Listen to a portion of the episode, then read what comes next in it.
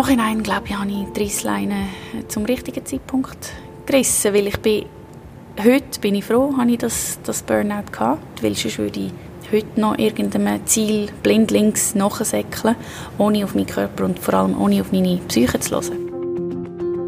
Das ist Ariella Käslin, ehemalige Spitzenkunstturnerin, ein Ausnahmetalent. Dariella Käslin ist einer von zwölf Menschen, die ihre Geheimnisse für mehr Widerstandskraft verraten. Das sind zwölf Geheimnisse für ein starkes Ich. Ein Podcast von der NZZ.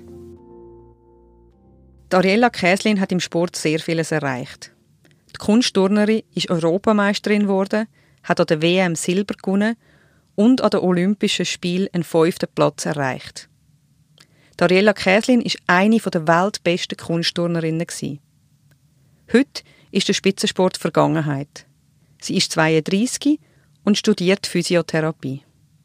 Das Kunstturnen war eine harte Schule. Sie hat gelitten. Unter der Isolation zu Macklingen im Nationalen Leistungszentrum. Unter der Schinderei. Unter Depressionen. Dariella Käslin erzählt, angefangen hat es ganz langsam. Bis 15 hatte ich das Gefühl, ähm, du hast zwar die Belastung immer vom, vom Training und von, von der Doppelbelastung Schultraining und was auch immer noch in diesem Alter dazukommt, ähm, aber ich habe immer noch genug ähm, Zeit und Ressourcen gehabt, um, um die Energie wieder aufzuladen. Und ab 15 habe ich einfach wirklich nur noch, nur noch Raubbau betrieben, nicht nur am Körper, sondern auch an der Psyche kannst beschreiben, was, was so ein Raubbau ist für die, die das Kunstturnen nicht kennen und nicht wissen, was das für Bedingungen erfordert? Ähm, ja, Raubbau einfach, wenn, wenn ähm, Belastung und Erholung nicht, nicht in der Balance ist, also mehr Belastung als Erholung nötig ist. Viel trainieren, 30 Stunden pro Woche, wenig essen, einfach immer im Kaloriendefizit drin sein äh, durch das wird der Grundumsatz abgeschraubt und äh, der Körper ist quasi auf, auf Sparmodus, und, also im Überlebensmodus. Und äh, er stellt jegliche ähm, Funktionen ein, also beispielsweise ähm, Wärmehaushalt, dann der ganze Zyklus, Menstruation, ausbleibt ähm, und so weiter. Spürt man dann, dass da Ressourcen backup gehen oder schiebt man das einfach weg? Man lernt es natürlich wegzuschieben. Also alle Bedürfnisse, die wo, wo man hat, äh, lernt man wieder abzudrücken. Sei es Hunger, Müdigkeit, äh, Schmerzen. Ähm, merke in dem Sinn nicht vom einen Tag auf den anderen. Es ist wirklich ein schleichender Prozess. Ich habe einfach gemerkt, wie ich, wie ich langsam müde werde oder nie Energie habe genug. Plötzlich hatte ich wie eine, wie eine Scheibe vor dem Kopf, gehabt, habe nicht mehr richtig gesehen. Ich war auch so emotional nicht mehr auf der Höhe, gewesen, immer ein bisschen bedrückt so ein bisschen depressiv. Ich bin immer wieder krank geworden, also das Immunsystem, das völlig am Boden war. Alles so Symptome und Anzeichen, die aber wirklich sehr langsam kommen. Und der, der psychische Raubbau, den du sagst, was der beinhaltet? Aber ich glaube, der, der läuft äh, einher mit dem, mit dem körperlichen Raubbau.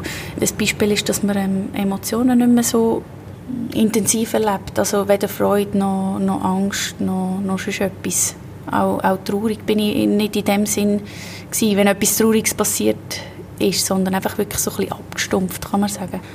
Und wenn man das ist, habe ich, habe ich festgestellt, macht das Leben überhaupt keinen Sinn. Das sind dann so Sachen wie irgendwie ein Riesenerfolg im Turnen. Hat dich das noch rausgerissen oder es war wie in deinem Kopf gewesen, okay, gut, geschafft, was kommt jetzt als nächstes oder ah, das habe ich gleich noch falsch gemacht? Nein, es ist schon so, dass man ähm, wenn man etwas erreicht, dann geht wieder das Nächste denkt. Ähm, natürlich auch, weil der Trainer sagt, ja, das ist jetzt zwar gut gewesen, aber äh, morgen geht es weiter, morgen musst du wieder Vollgas geben im Training. Ähm, und es ist auch ein bisschen so gewesen, eben, dass, dass ich das, die Freude gar nicht wirklich so intensiv gespürt habe, wie das am Anfang war, auch, auch bei den grössten Erfolgen. Ein anderes Beispiel, äh, Nervosität. Ich war immer extrem nervös vor den, vor den Wettkämpfen. Und das war auch das, was mich angetrieben hat. Also das Adrenalin, das mich, wo mich ähm, dazu gebracht hat, Höchstleistungen zu bringen. Und das habe ich wie nicht mehr aufgebracht. Mhm. Also auch, auch der Adrenalinkick ist nicht, mehr, ist nicht mehr wirklich gekommen. Das Training und die Wettkämpfe sind unwahrscheinlich streng. Gewesen. Es ist kaum Zeit für anders geblieben. Dazu ist der Erfolgsdruck gekommen. Und der ständige Druck, dünn zu bleiben. Es war ein richtiger Schlankheitswahn, sagt Ariella Käslin. Jedes Mal auf der Waage stehen ist ein Horror. In dieser Phase von der, von der Entwicklung, in der Pubertät, ähm, ist bei mir dann wie too much gewesen, auch von mir selber. Habe ich so viel erwartet und war so destruktiv mit mir selber. Also sehr destruktive Gedanken gehabt. Mhm. Und irgendwie, ja, ist dann einfach zu viel gewesen. Obwohl sie von sich sagt, sie sei ein resilienter Mensch. Jemand, der innere Stärke hat und etwas aushalten kann. Man wird resilienter im Spitzensport. Äh, ich habe das Gefühl, ein gewisses Maß an Resilienz ist einfach genetisch bedingt. Und dann kommt es sicher auch noch mega darauf an, wie ähm, lernt man äh, Umgang mit schwierigen Situationen im Elternhaus. Und, und dann auch noch selber, was, was erlebt man. Und ich habe das Gefühl, je mehr schwierige Situationen dass man muss meistern muss, desto resilienter wird man, wenn es dann nicht too much ist. Und ich habe das Gefühl, bei mir, ähm, ich bin bis etwa 15 bin ich immer stärker geworden. Äh, so eben von der psychischen Widerstandsfähigkeit. Man hat ähm, fast nicht mehr können etwas antun. Ich bin mich, ich bin so, es ist alles an mir abprallt. Und plötzlich ist es glaube einfach zu viel gewesen und dann ähm, hat mich das kleinste Ding aus der Bahn rausgerührt. Kippt ist es, weil sie im Training abgemacht wurde, sage ich und weil die Anforderungen viel zu hoch waren. Dariella Käslin sagt aber, sie hat auch einen Anteil an dem, was passiert ist. Ein bisschen habe ich das, glaube ich, mir drin. Das ist so ein bisschen der Ehrgeiz, die, die Zielstrebigkeit und auch so, eben, ich bin mir selber gegenüber sehr kritisch. Ähm, wenn ich das nicht gehabt hätte, wäre ich wahrscheinlich auch nicht so erfolgreich gewesen. Hätte ich nicht das erreicht, was ich erreicht habe. Aber ähm, wenn du das jeden Tag, jeden Abend musst sagen, hey, du hast zu wenig gemacht, obwohl du ähm, zwölf Stunden im Zeug rumgesäckelt bist und dich gequält hast, dann ähm, ja, ist das sicher auch für die, für die Resilienz suboptimal. Hast du das Gefühl, du hast dann dort das ein bisschen verloren, weil du bist ja gegen außen nach wie vor erfolgreich gewesen und zielstrebig und auch lächelnd, aber gegen innen hast du die Resilienz hat die angefangen zu bröckeln. Also ich habe das Gefühl gehabt, ich sage ich sage immer noch resilient äh, und kann dem standhalten, aber nachher hat einfach wie meine Hirnchemie äh, übergeschwappt und, und ähm, hat dann eben die Erschöpfungsdepression ausgelöst. Und das hat mich dann wie, wie gestoppt. Es war für sie nicht einfach, sich einzugestehen, dass sie an einer Depression leidet.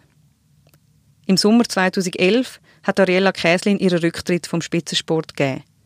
Sie hat genug von dem harten Leben, wo nur die Leistung zählt. Im Nachhinein, glaube ich, habe ich die Reissleine zum richtigen Zeitpunkt gerissen, weil ich bin, heute bin ich froh, habe ich das, das Burnout gehabt. Ich bin froh, habe ich das erlebt, weil sonst würde ich heute noch irgendeinem Ziel blindlings nachsäckeln, ohne auf meinen Körper und vor allem ohne auf meine Psyche zu hören. Und ich habe durch das Ereignis ähm, oder durch die Phase so viel gelernt. Allgemein im Leben, aber auch vor allem über mich selber. Und sonst würde ich nicht da stehen, wo ich heute bin. Es hat mich dazu gebracht, viel besser auf meinen Körper und viel besser auf meine Psyche zu hören. Heute gehe ich glaube, Probleme und, und schwierige Situationen auch anders an.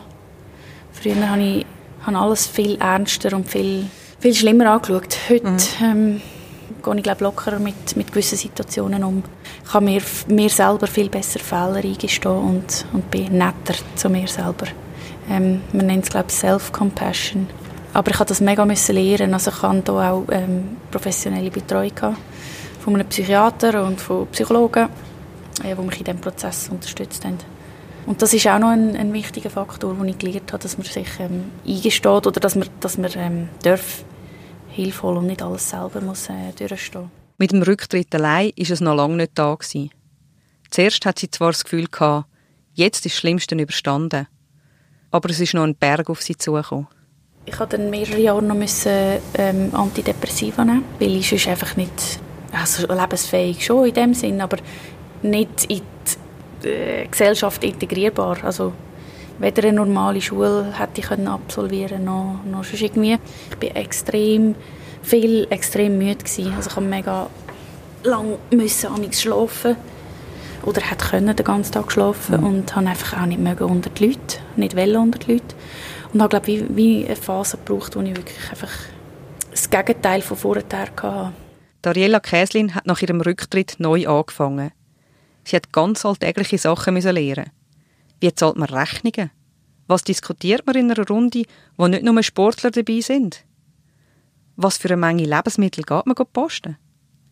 Sie hat aber vor allem auch lernen, dass Sport nicht das Einzige im Leben ist. Sie hat sich ganz neu definieren und neue Werte für sich finden. Früher habe ich glaube schon, bin ich, ähm, das Mass die Leistung gewesen.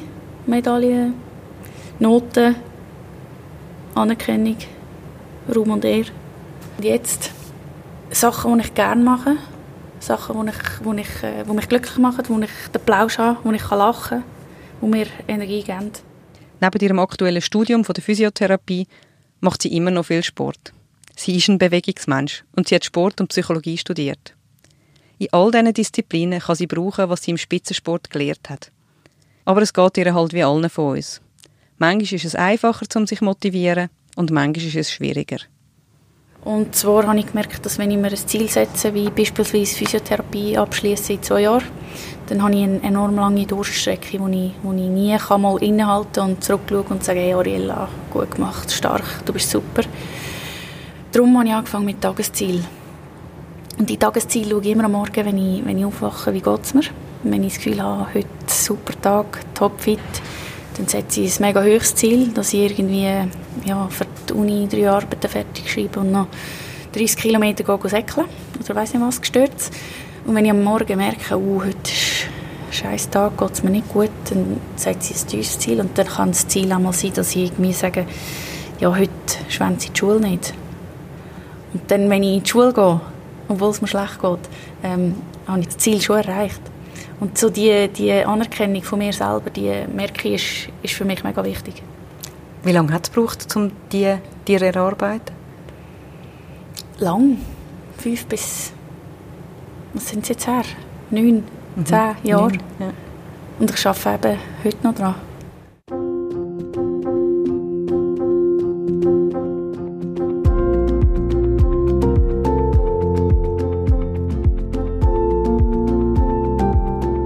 Das sind zwölf Geheimnisse für innere Stärke. Ein Podcast von der NZZ, von der Anja Knabenhans und der Rebecca Häfeli. In der nächsten Folge geht es um den Edgar Jenny. Er hat das Burnout gehabt. Wenn man es nie erlebt hat, das ist wahnsinnig schwierig, es zu beschreiben. Es ist etwas ganz Schlimmes. Und wenn es nicht passiert wäre, weiß nicht, wie es weitergegangen wäre, oder? Alle Folgen gibt es auf Apple Podcasts oder Spotify und auf nzz.ch-podcast.